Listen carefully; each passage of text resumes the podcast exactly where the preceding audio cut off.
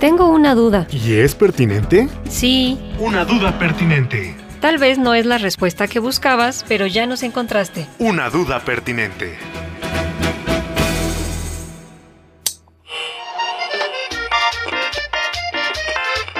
¡Mmm! ¡Qué ricos jugos!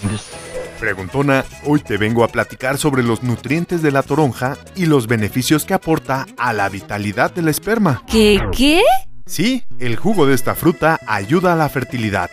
Al menos así lo demostraron investigadores del Instituto Politécnico Nacional en ratones de laboratorio.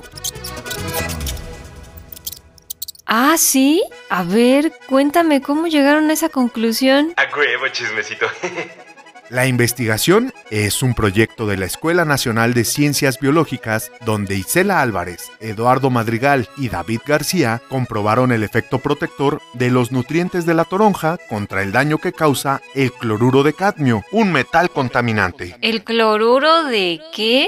El cloruro de cadmio es un compuesto químico utilizado en la fabricación de fungicidas, el teñido e impresión de textiles, baños de acabado metálico, entre otros.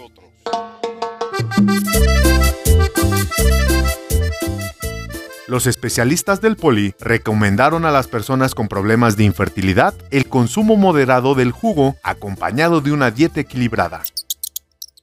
La fertilidad de los ratones de laboratorio mejoró notablemente después de administrarles durante 11 días consecutivos dosis controladas del jugo de toronja, el cual incrementó 90% la calidad de los espermatozoides y protegió su material genético. Explicaron que por su alta concentración de antioxidantes y nutrientes, el jugo de toronja protege contra el daño que causa el cloruro de cadmio en los testículos, pues evita que se afecte el ácido desoxirribonucleico de las células reproductivas.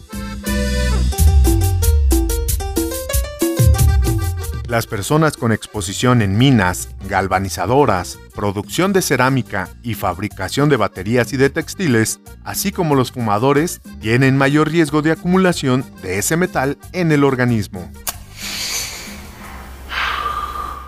El experimento consistió en formar seis grupos de roedores. A tres se le administraron diferentes dosis del jugo fresco. A un cuarto grupo se le administró agua, al quinto, jugo de toronja en la dosis más alta. Y el último grupo solo recibió cloruro de cadmio. Al concluir el tratamiento, se realizaron pruebas de calidad espermática. El cloruro de cadmio disminuyó 80% la viabilidad de los espermatozoides, mientras que mejoró 40% con las dosis de jugo equivalentes a un vaso. En tanto que la dosis equivalente a 4 vasos mejoró 90% la calidad del esperma al realizar un ensayo de antigenotoxicidad para evaluar el estado del ADN, después de estar expuesto al metal contaminante, se concluyó que el jugo de toronja registró un efecto protector.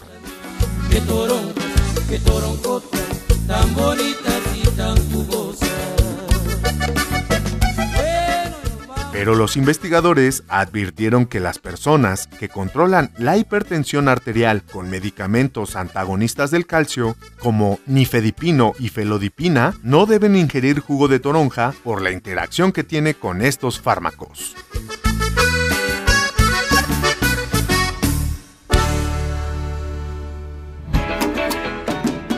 No te quedes con la duda. Y menos si es pertinente. Escucha la próxima respuesta, ¿ah? Una duda pertinente. Una duda pertinente. Escúchanos todos los martes a las 6 de la tarde en Covalencias, revista de divulgación de la ciencia de la radio del Instituto Politécnico Nacional.